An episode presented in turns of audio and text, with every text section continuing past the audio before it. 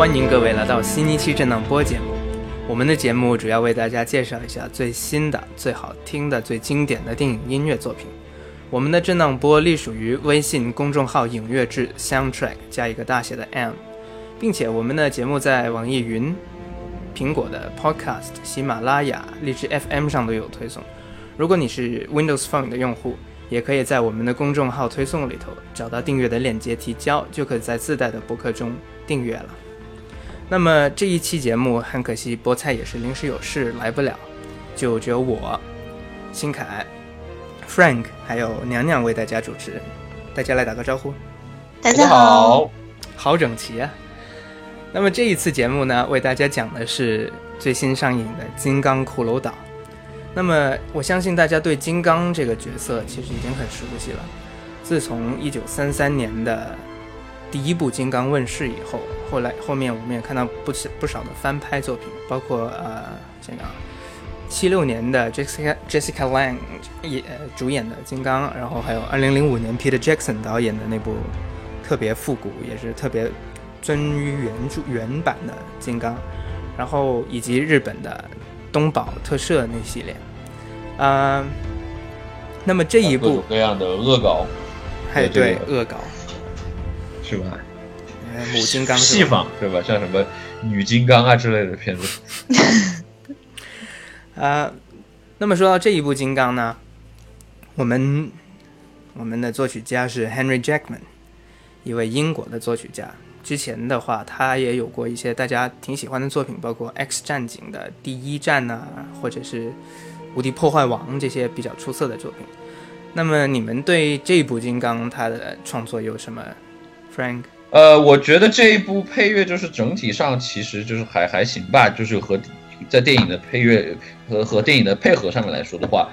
但是我觉得总体它的这个风格和这个旋律也好呢，就是对于 Henry Jackman 本人来说并没有太大的突破，还是还是像他之前和那些超级英雄，比如说像这个美国队长的两部《冬兵》和这个内战，嗯以及甚至更早的这个 X 战警第一战的这个风格，我觉得是很相像的。嗯呃，就是就是这样，它的一些很标志性的一些使用，比如说像这种弦乐的固定音型啊，还有那种一些个想搞走摸走复古的，但是又又又非常带他自己个人风格那种铜管音在这。呃，所以我觉得在这一部，当然在某一些动作场面上，呃，还是有一些亮点，但是总体来说，我觉得还是比较中规中矩吧。娘娘呢？嗯，我的我就是觉得它的配乐基本是符合电影的一些就是基本的要求吧。还有就是它这个氛围，其实我觉得呃写的还是不错的，包括一些电子上的东西，以及一些呃打击上的东西。还有他之前是写了这个游戏那个《神秘海域四》，对，对吧对那部对，对，所以他在这个氛围上的东西其实是比较有利的。不过感觉上是没有什么让我记住的一些部分，这就是我的一些感觉。嗯，那么如果要讲一下，仔细讲讲他这一部里头创作的概念以及金刚主题的传承之类的话，我们其实可以从最早的金刚往下说。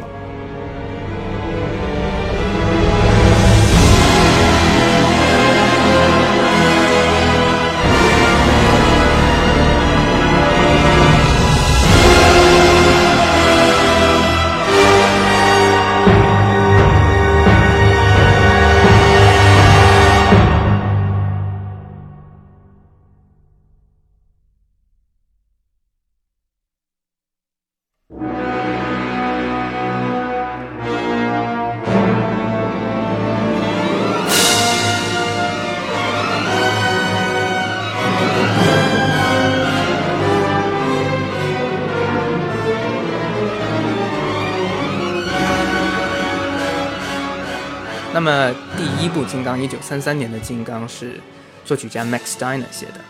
这部作品呢，在当时对他来说，不但是不单只对他来说是个突破，对整个行业、对对电影音乐来说都是一个里程碑，因为他是属于最早的那一批人开始使用瓦格纳的主导动机式的那种歌剧的写法带到了好莱坞。于是，在那时候起，他的这种创作的思维一直影响后期的电影创作，直到今天，可以说也是主流思想来的。嗯，那么其实好说来好玩的，就是当时制作方 RKO 公司，他们的高层呢就觉得这部电影其实不需要配乐，就这样默片儿，然后可能弄一些其他音乐进去，原音乐之类就好。然而，就是即使说当时这部电影的特效啊、定格摄影啊、背景放映啊，还有遮片这些技术，在当时来说都是里程碑式的，属于是。但对对，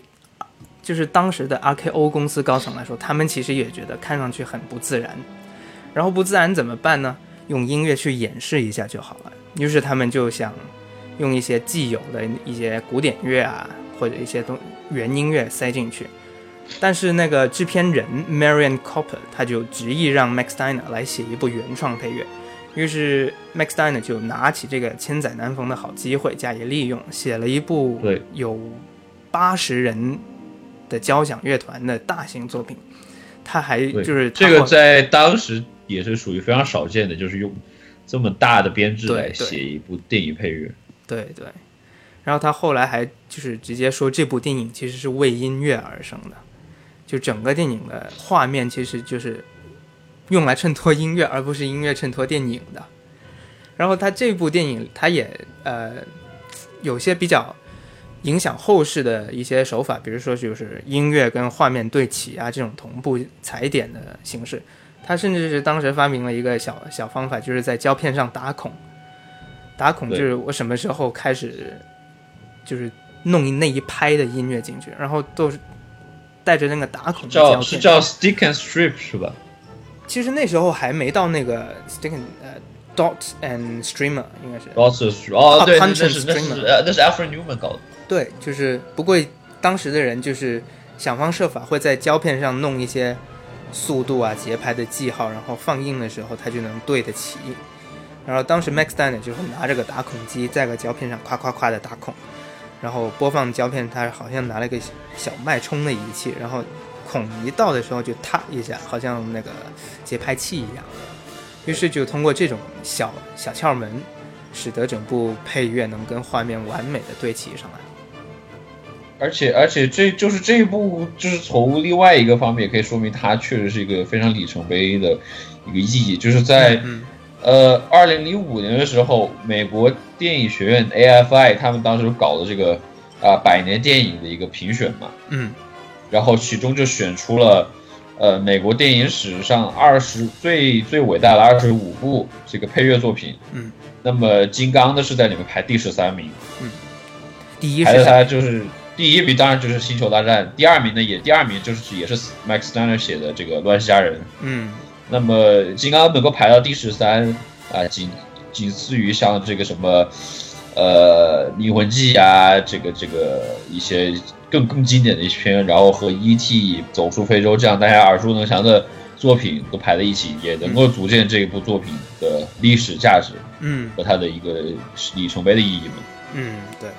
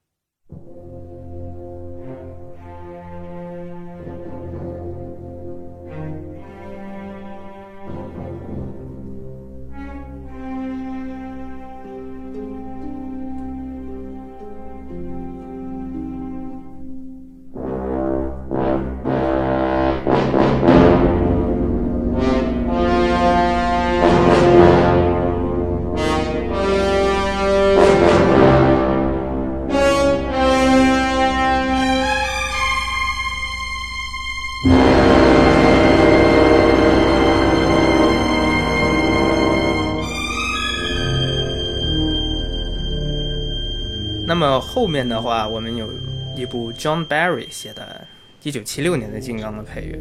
那部其实我印象不深呢，但是他呃，对于 John Barry 这个人来说，应该也是一个比较大型啊，或者是比较很比较动作化的一部配乐了吧？对。然后再往后的话，我们就有 James Newton Howard 写的《金刚》，给2005年 Peter Jackson 导演的那部《金刚》创作的配乐。这部《金刚》呢，呃，原本的作曲家呢，其实是跟 Peter Jackson 长期合作的 Howard Shore 给《指环王》三部曲写了配乐，但是他写完之后，Peter Jackson 觉得不合他的心意，于是就老朋友我不管，吵就吵了。于是炒了他，对，这这个也是当时呃，Howard Show 被炒掉了之后嘛，然后这个当时也没多少时间，是五个星期。这个 Peter Jackson 呢，他就要找人，一找的一想，就是 James n e w Howard 本来也是他就是之前很喜欢一个作曲家，并且他在这个影片的早期的一些啊剪辑过程中呢，也把他的一些作品拿来当 time track 的用，所以就直接干脆把他找过来了。那么。这个当时就是他必须要在五个小时之内，呃，不不是在五五个星期之内来创作几乎有三个多小时的这样的一个作品。那么他当时呢也找了很多的帮手来跟他一起搞，包括他后他的当时的助手 Chris Bacon，就是那个源代码的作曲，嗯，还有 Blake Neely，就是那个现在呃 CW 台的那个什么。Flash 呀，闪电侠呀，超超女啊，那些那些那些超级英雄电视剧的作曲，David Long 还有 Mel Wilson，这都是业内的一些知名人士来帮他一起完成这个作品。最后呢，在在五五周之内就把把这个东西给搞定了。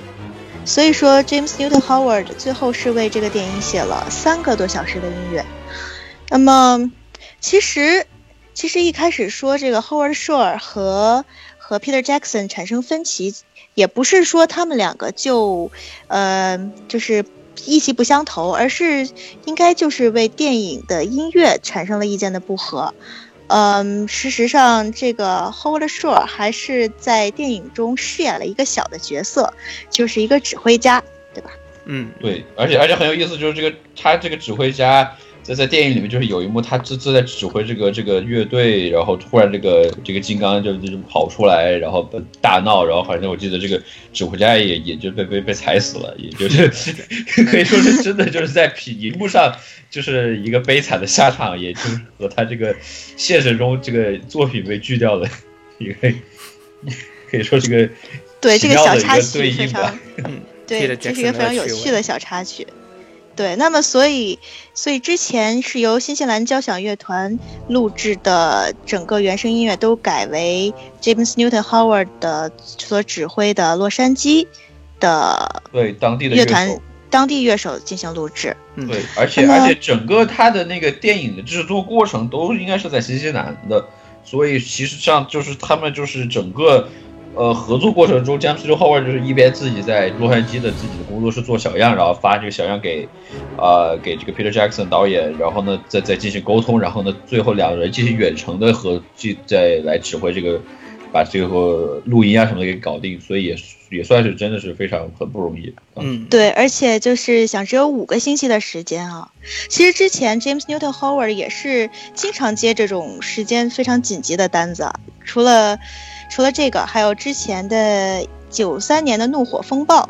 还有九五年的《Water World》水世界，这些都是都是非常，呃，最后只剩下几个星期，然后他去进行完成的，但是却完成非常好的一一些例子。嗯嗯，不过呢，这这一部作品，反正有很多人说啊，他的这个音乐像是一一个拼接物。像是之前他写过的一些电影拼接起来的一些东西，像是，嗯，像他的这个弦乐这种非常，呃，非常有感情的这种弦乐，就像从《不死劫》里面走出来的一样。还有像他这种一些节拍上的改变，还有一些比较奇怪的节拍，就像他在《亡命天涯》里面写的那种一样。那其实。其实关于他替换掉画呃 Howard Shore 这一点，他其实有一些音乐上的东西是去也是去模仿 Howard Shore 的。当然，这是有一些人的认为了，就是比如说他在最后，嗯，在最后女主角和金刚的一些戏份的时候呢，他运用了这个男孩的假高音，嗯，配合这个剩下的乐团，以及他那种。呃，他借鉴了花硕的一些比较标志性的一些和声进行，像一个四级进行到一级小和弦的这种这种弦乐进行，可能会有人会觉得有点像后二 Shore 的一些声响，但是当然我们现在保持这种意见啊，因为因为其实我感觉整个电影听下来还是很像就是 James Newton Howard 自己写的东西的，而且我是比较我是很喜欢零五版这。这一版本的配乐的，嗯，对对对，我我也是这样觉得，就是它的多数部分还是比较很很有他自己的这种风格的，在在在这个里面，对。对，确实他的这个就是就是，我觉得如果就是说他评节，我觉得这个这个这个毕竟就是像我之前在很多对于很多这种类似的就这种啊临时救火的作品，我都是觉得这种也是也算是很很。无可厚非吧，我觉得是，毕竟这个时间紧迫嘛。对，那么他可能会就是说有一些这个和他之前的一些作品呀有，但是但是确实这部作品，我觉得就是好像当时的广这个反响，就是仅仅就这个配乐部分来讲，还是反响还是很不错的。就是不管是这个这个乐迷啊也好，还是一些就是影评人的评价也也都是很不错的。嗯，在考虑到他是这么短的时间内就是完成的作品。不过他这个，他这几个音乐写作风格可能会比较偏现代一点，相对于前前两部的作曲而言，他这个基本上虽然说他和 Howard Shore 两个人都是有呃参加乐队的背景，但是他还融合了一些比较呃现代派的一些二十世纪晚期的一些声响啊、技法啊什么的东西。嗯，像他写这个金刚主题嘛，一开始。就是我，我可能，我可能感觉他是比较像这种现代、比较现代的超级英雄的这样的一种感觉，就是像这个三和弦的交替进行啊、变换啊什么的，可能会比那种很很金刚、很硬派的那种少了一点东西，这是我的感觉。嗯，但我我觉得其实它的金刚主题挺切合呃 Max Steiner 的原版的，就是它没有。沿用，但是它那个整个营造出来的那个感觉挺像的。不过我们就扯了那么多，James Newton Howard 这一版的话，也是为了待会儿说 Henry Jackman 的做准备。就是我们可以讲一下这个主题是怎样从一九三三年的这样一直传承到今天的。我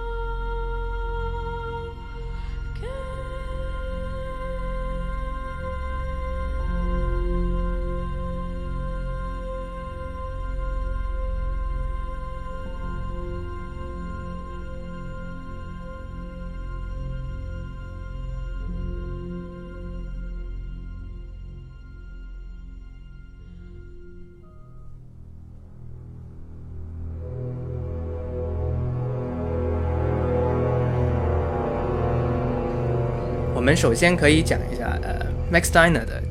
金刚主题啊，他写那个金刚主题就是一个很简单的三音下行，就这么一个简简单单的就把这种金刚的体型，然后又凶猛传达了出来。当然，他他演奏起来比我弹的要猛烈的多。对，其实其实就是刚刚我们提了那么多，就是包括这个呃，Max Steiner 写的这个。呃，金刚他对于这个东宝的那那些个怪兽的的片影响都很大，就比如说这个，呃，伊夫布昭当时给东宝写那个《金刚大战哥斯拉》，对，那个里面的金刚的音乐就就很明显可以听得到这个 Max Steiner 当他他的那个作品的影响，嗯，就是这种下行的这种这个这个三音在这儿，甚至是就是。在那部呃《金刚大战哥斯拉》或者《哥斯拉大战金刚》吧，老是记不住。在那个里面呢，就是当然有一个完整的，就是 Max Steiner 的金刚主题呈现。但是在 Max Steiner 的作品里，他有时候会表现金刚的逼近啊，或者是另一种金刚的，比如说它的柔和的另一面，这个下行它会变成上行的，这样子。然后到呃，就像《金刚大战哥斯拉》里头，甚至有一个金刚大打架的那个主题，就是不断的这个上行的动机重复作为那个固定音型，是这样子的。对。所以，呃，Max Steiner 的遗产就是影响后世很大，甚至到了零五年 James Newton Howard 的这一步，虽然他的新写的金刚主题没有沿用这个，但是它整体那个效果其实挺像的。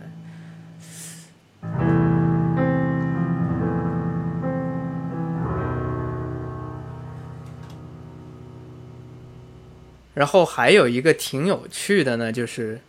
像娘娘刚才说，how it show 在乐池里头客串了一把指挥家，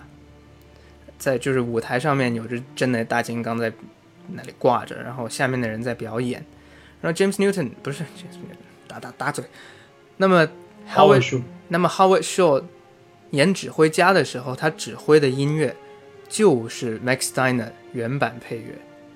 所以挺有趣的，就是一个嵌套的一个。在新的金刚里头，我们能居然能听到里面那个世界的人物在演奏当时那部作品的配乐。哦，这是一个小细节啊，在嗯，而且它还是完全是重新录音的，不是沿用的，就是新的或者当然那时候的录音也是挺糟糕的。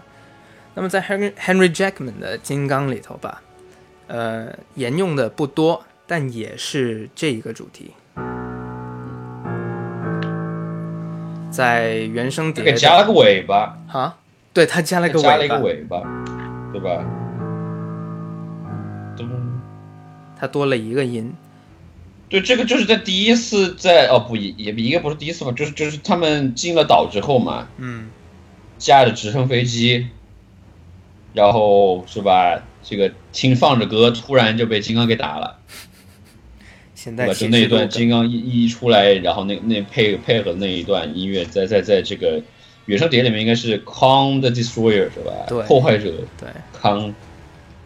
那个就可以很听很听得很明显啊！一开始是那个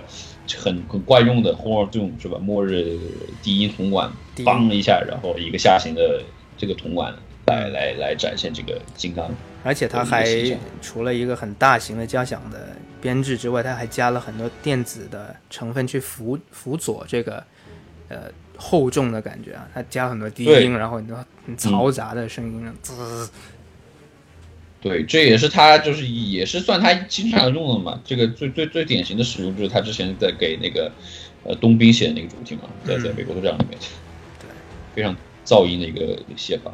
那么除了这个金刚自己的这样一个主题的一个传承之外呢，其实还有就是，因为金刚这个这个所谓的 IP 嘛，它一个最大的一个一个看点，其实就是对于这种，呃，当时这个好莱坞对于这个异域风格的一些描写，因为毕竟很在在一些这个影评人就说这个金刚其实就是是其实是就是像这种，啊异异域土著的这种一种象征嘛。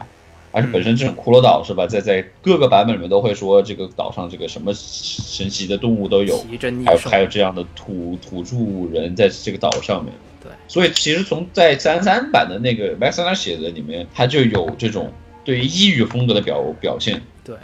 就是有一点，我觉得是像当时呃斯拉姆斯基的那种音乐的风格在里面。嗯。那么其实。呃，Henry Jackman 本身也是 Hans Zimmer 的一个小徒弟，是吧？对，就是他 Hans Zimmer 是他的导师，他曾经也跟 Hans Zimmer 合作过这个，啊，什么像达芬奇，对啊，达芬奇密码这些，嗯，还有一些像功夫熊猫这种，对对，就当然是他都是些助手，可能会是什么 music programmer 啊，写一些填充音乐之类的，对，对他可能就是跟着 Hans Zimmer，他获得了一些就是。结合这种大场面和异域风格这种，呃的一些经验，所以我觉得他自己包括之前写的那个很有拉丁风情的那个是吧？穿靴子的猫，对，也是也是可以展现出他对这种民族音乐的一种把握嘛。在在在这一部里面，也就是在那一段啊，被 John C. Reilly 那个角色是吧，带去见那那帮这个把把金刚当做他们保护者的那帮这个土著，脸上画的那种油彩的那一段，嗯，嗯呃，然后呢进去看他们的里面对于这个呃像对金刚像神一样的崇拜的那嗯那一段的那个音乐，就是也有就是一些典型的像这种木管呀，来来做这种异域风格的，其实也是我觉得也是很常见的一种现代的写法，对吧？嗯，对，像他零九年，他还有 Hans Zimmer，还有 John Powell，他们是因为呃《功夫熊猫》那个外传，呃《Secrets of Furious Five》，对吧？呃，获得了这个秘密，对《盖世武侠秘密》获得 Annie Award。对，安妮奖那个给动画界颁奖的一个一个一个，当时是应该是叫最佳动画特辑的这个配乐嘛，对吧？嗯。对，那么当然，除了这些异域风情之外，以及对 Max Steiner 原版金刚的主题引用之外，Henry Jackman 也写了不少新的主题啊，也不能说不少，他也不多，说大概大概大概那么手指数得过来，一只手数得过来啊。对呃，包括在一开头我们能看到，就是片头过场的时候，那个特别就是那个 Monarch 这个项目跟之前的哥斯拉就是很照应的，在音乐上的写作台，我觉得他也是挺模仿的。嗯，就他给出了一个这样的固定音型，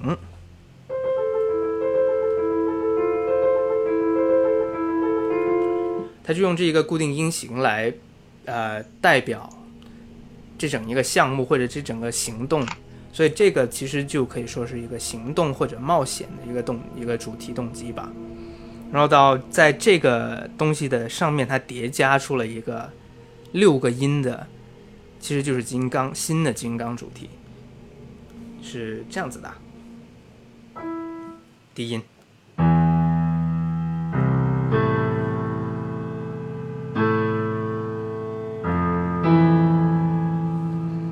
表示金刚。其实我就想了，你如果要致敬的话，你想两个金刚主题干啥呢？要么用一个，要么就不致敬。但他是写了两个咯，一个就是一个拿原来的，然后一个自己写了出来。所以，但是在影片里头最最怎么说呢？最强、最庞大、最宏伟的金刚亮相的时候，用的还是原来 Max Steiner 的那个。然后这个所谓的金刚主题吧，它后面有一个在给给这个后面的尾巴加了一些东加了一些东西，然后就把整体那个感觉变得挺英雄式的。啊，我想想那个是怎样的。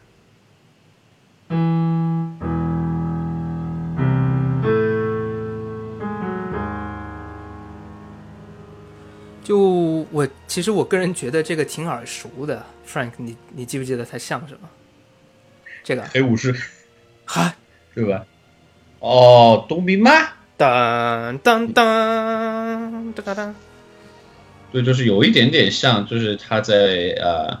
美队二就是冬兵那一部里面给美队写的一个新主题，对，也是噔铜管，对吧？比较昂扬这样子的。对对对，然后我觉得他，特别是刚才我们说那个固定音型，象征呃象征这个任务啊或者冒险的那个固定音型，对，有没有？就和和他那个 X 战警的那个是吧主题是吧？对啊对啊，而且而且而且，其实其实两两个片都在某些程度上都是很相像嘛，嗯都是一个以著名的一个历史事件，在冷战时候的是吧？嗯然后呢，来加入他们的一个历史重写，或者说这样一个这个这样的一个虚构的题材在里面，是吧？脑洞特大啊你。对啊，像像那个第一站就是那个古巴导弹危机，然后加入了 X 战警在里面，嗯对吧？啊，金刚就在越战里面也，然后呢加入这个不不打越南人去去找金刚去了，是吧？而且而且实际上本个整个就是我觉得整部电影它都是其实是就是和和这个越战的整个过程都是很相似的，嗯都是说这个一帮这个大兵丢过去到一个完全不熟的一个环境，是吧？找敌人，找一个完全他们不熟的一个对手，是吧？嗯，然后最后也是非常惨重、惨烈，是吧？甚至他还有一句，我不记得是谁说的一句对白，说，好像是你那个敌人是你要找的时候，他才会出，就是类似的啊，记不住了。对，You you you wouldn't have an enemy until you are looking for it，大概是那个。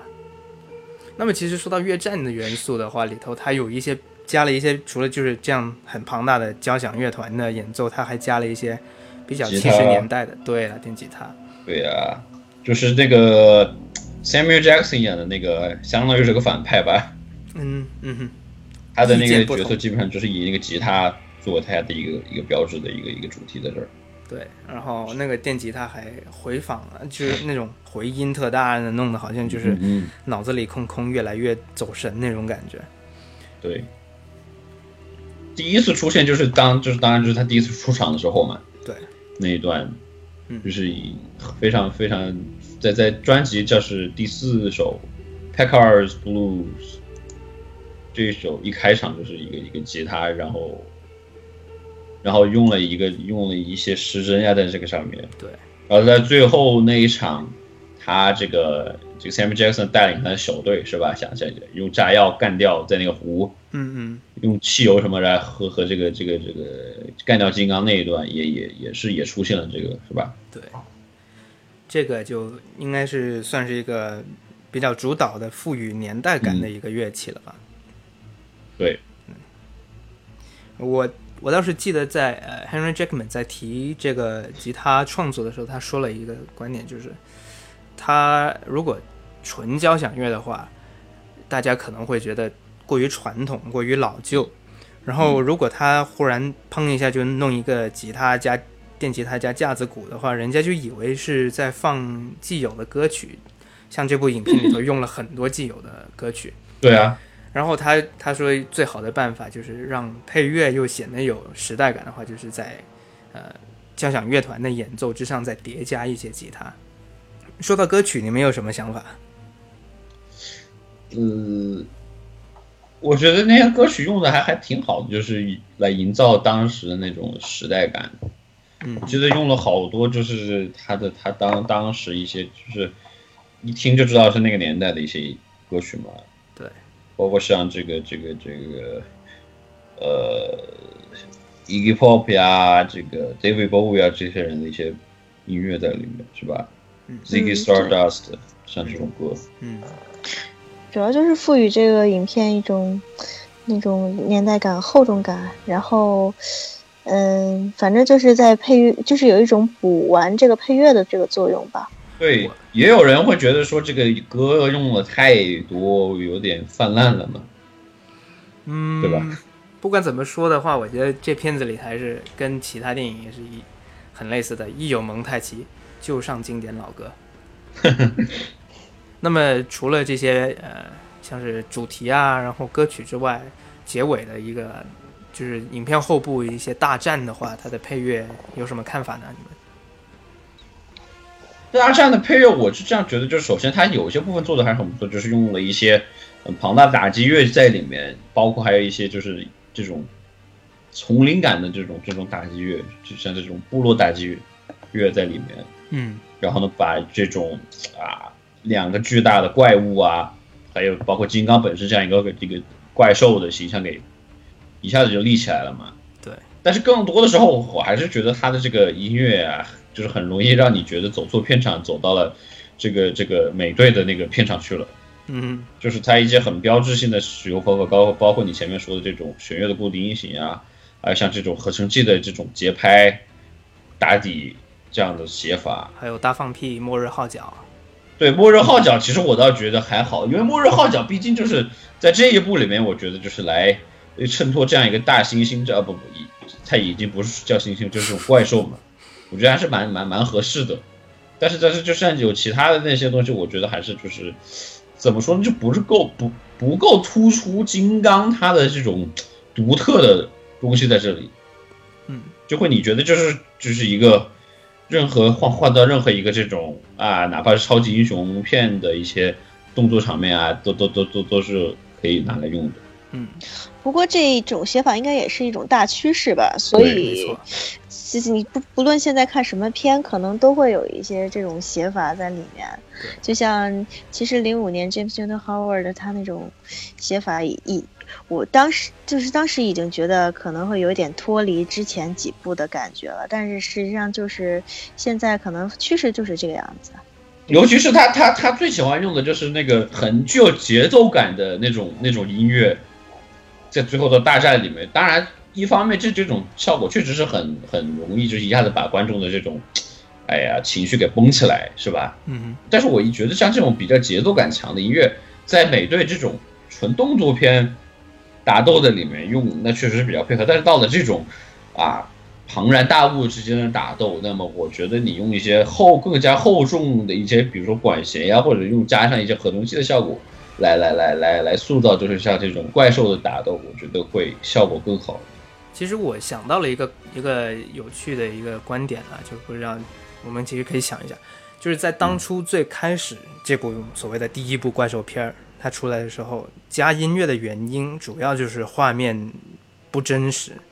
所以才用音乐去弥补。但到现在我们可以看到动作捕捉，然后几几百万根毛发的这种渲染，已经真实到无以复加的地步了。就是这样，再加上那么剧烈的戏剧化的音乐，你觉得有没有必要呢？对，这也是现在就是配乐它面临的一个一个问题在这儿嘛。嗯就是它不不再像就是说，呃，之前由于这个缺乏特效的功能，我需要用音乐来补一下这个效果。对，所以其实在，在很多情况下，你甚至不用音乐，或者就用一些很氛围化的音乐，就是说都会达到你想要的效果嘛。嗯，对，毕竟现在就是音效和音乐的这个地位已经就是发生了对改，变，而且而且而且，其实我我觉得就是再怎怎么说呢，就是像这一部音这一部电影来说吧，它也就是走的就是这种非常呃呃非常直接的，就是说一上来是吧，不像不像之前这个这个 Peter Jackson 那一版是吧，给你拖了拖了一一个多小时才看到这个金刚是吧？嗯这一部一上来就给你金刚就出来了。嗯然后基本上就从头打，呃，开场打，然后呢过一会儿，然后中间又打一段，然后阻止，然后各种打打打，最后最后打，就是这种非常非常非常这个呃这个这个怎么说呢？纯硬血怪兽片。对，非常直接。这样的情况下呢，这个音乐也没有太大的这种发挥余地吧，不像就是像大家可以就是联想一下，就是在呃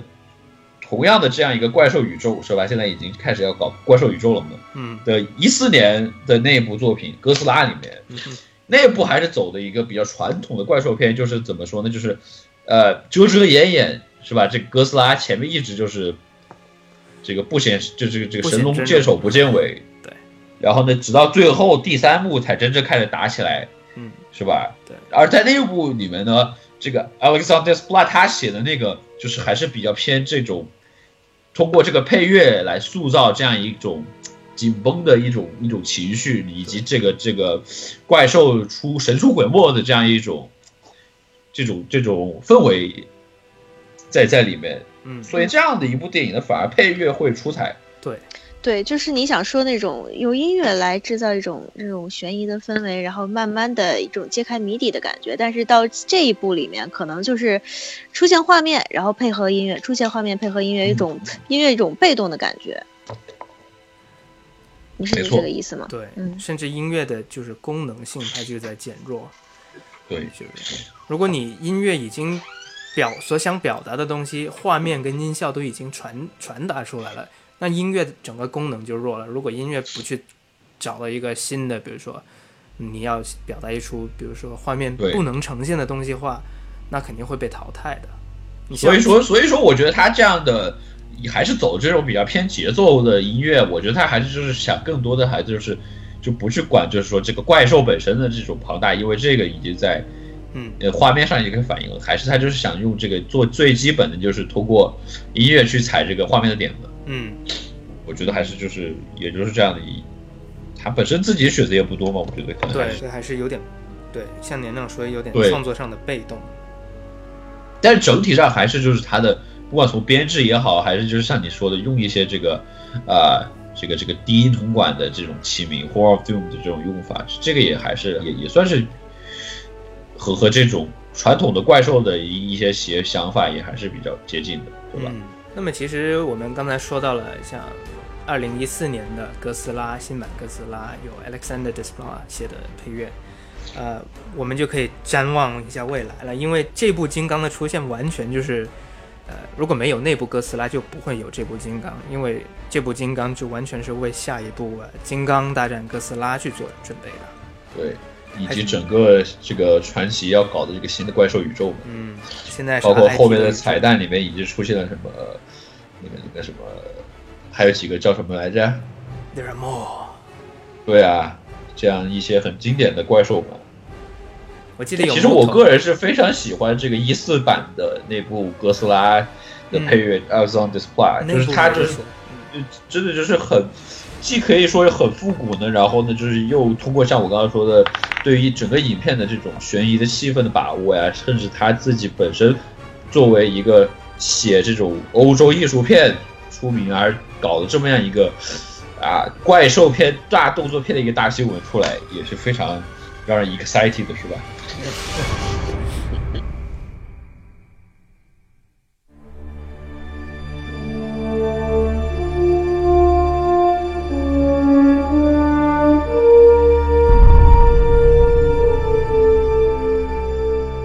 那么，就就是这样子的一个新的所谓的重启怪兽宇宙啊。我们其实可以从音乐来听一下，他们与以前所谓就是在特别是在日本的东宝特摄片里头呈现这种来这种怪兽混。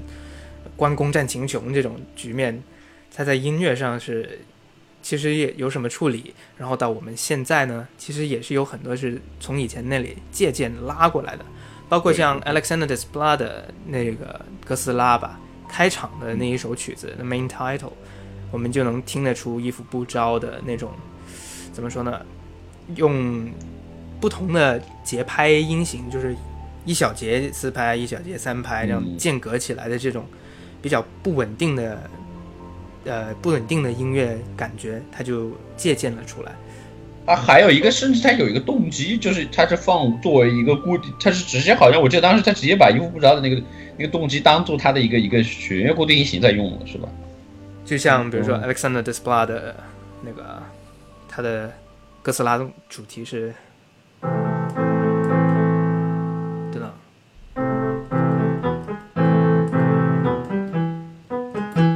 就是一二三四一二三一二三三四三四这样间隔。那么像《衣服不招》的原版呢，它是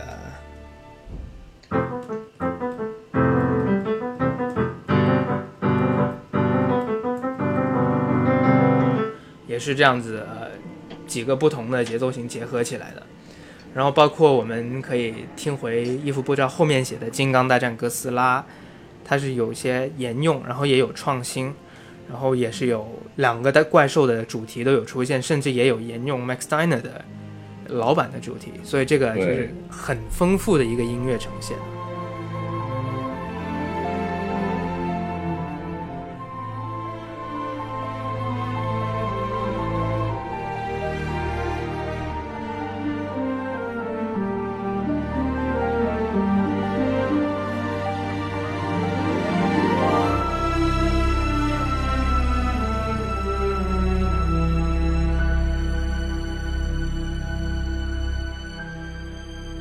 包括就是这种不稳的几个不同节奏结合在一起的，在这一部 Henry Jackman 的那个一开头的 Monarch 那个历险的或者任务的主题那个固定音型里头也会出现，就像呃，他以前那个 X 战警的固定音型是一个很整齐的四四四四四四这样，一二三四一二三四，但是到这一步他那个他就开始不稳了，是这样子的。一二三，一二三，一二一二三，一二三，一二，所以这个也某种程度上可能也是有之前这几部作品的延续吧。好了，我觉得这个就是会不会就是因为它这种越战的背景是有受到那个那个那个《Fog of War》的影响？谁？战争迷雾？嗯，就是那个纪录片。那个里头是就是就是因为因为本身。那部纪录片当时是拿了零二年的一个奥斯卡的最佳纪录片嘛，嗯。然后那个就是由呃著名的一个纪录片导演 Errol Morris 和这个导演，然后呢是他的这个多年的伙伴这个 Philip Glass 作曲，也嗯。也不能叫作曲吧，就是做了他应该写了部分的原创，然后呢用还是用了很多他呃之前一些其他的作品，嗯然后那部作品呢，它就是很典型的，就是他自己的这种极简主义嘛。而且那部作品本身，它讲的就是说，所谓的战争迷雾对于这个越战，就是因为大家对于这个当时一些信息的不知道，嗯导致了当时越战的一些呃一些挫折呀，甚至是一些一些这个这个损失在里面。嗯，那有可能么。你去听他在专辑那部专辑里面第一首曲子叫做《Hundred Thousand People》，就是有有，我觉得是有一点点，就是可能是是在 Henry Jackman 这一部里面是有受他的这个影响，这是我个人的一个想法吧。因为这部里面也就是有有，他从主题上我觉得是和这个相像的嘛，都是说这个两这个这个参与这个 Monarch 计划的这个对于和和这个和这个战斗小队，大家都是对这个由于这种官僚啊以及这种作战指导上面一些这个信息的不通畅啊，导致了这个最后他的一开始就像我们前面说的，对于越战的一种隐喻嘛。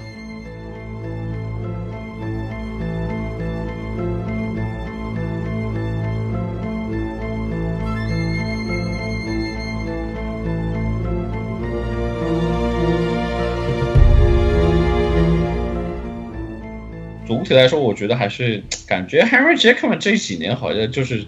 进入了一种像瓶颈期一样的，就是感觉他不像他之前，包括他最最开始自己单独接活以来的那些，像什么 X 战警啊，包括无敌破坏王啊，甚至那个、嗯呃穿靴子的猫啊这些，就是当时觉得听了眼前一亮，甚至或就是或者说至少说是觉得感觉比较有灵气的一个作曲家，但是这几年好像就是接这种主流的片，慢慢开始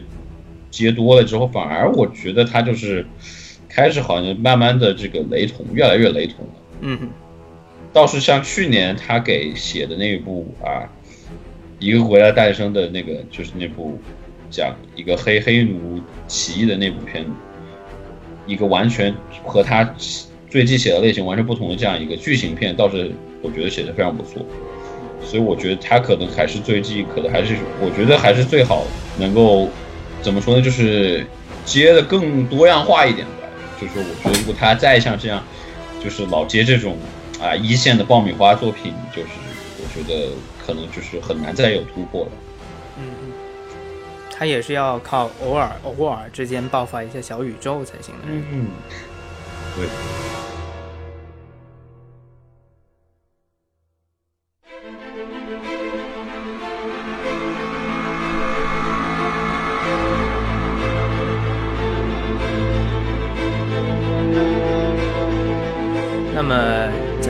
多啊，给大大家介绍了历年那么多部金刚的不同演绎啊，时间也是差不多了。我们智能播隶属于微信公众号“影乐志 ”，Soundtrack 加个大写的 M，并且我们节目在网易云音乐、苹果 Podcast、喜马拉雅、荔枝 FM 上都有推送。如果你是 Windows Phone 的用户，也可以在我们公众号的推送里找到订阅链接，提交就可以在自带的博客中订阅了。那么这期节目就到这里，咱们下期再见，拜拜。拜拜。再见。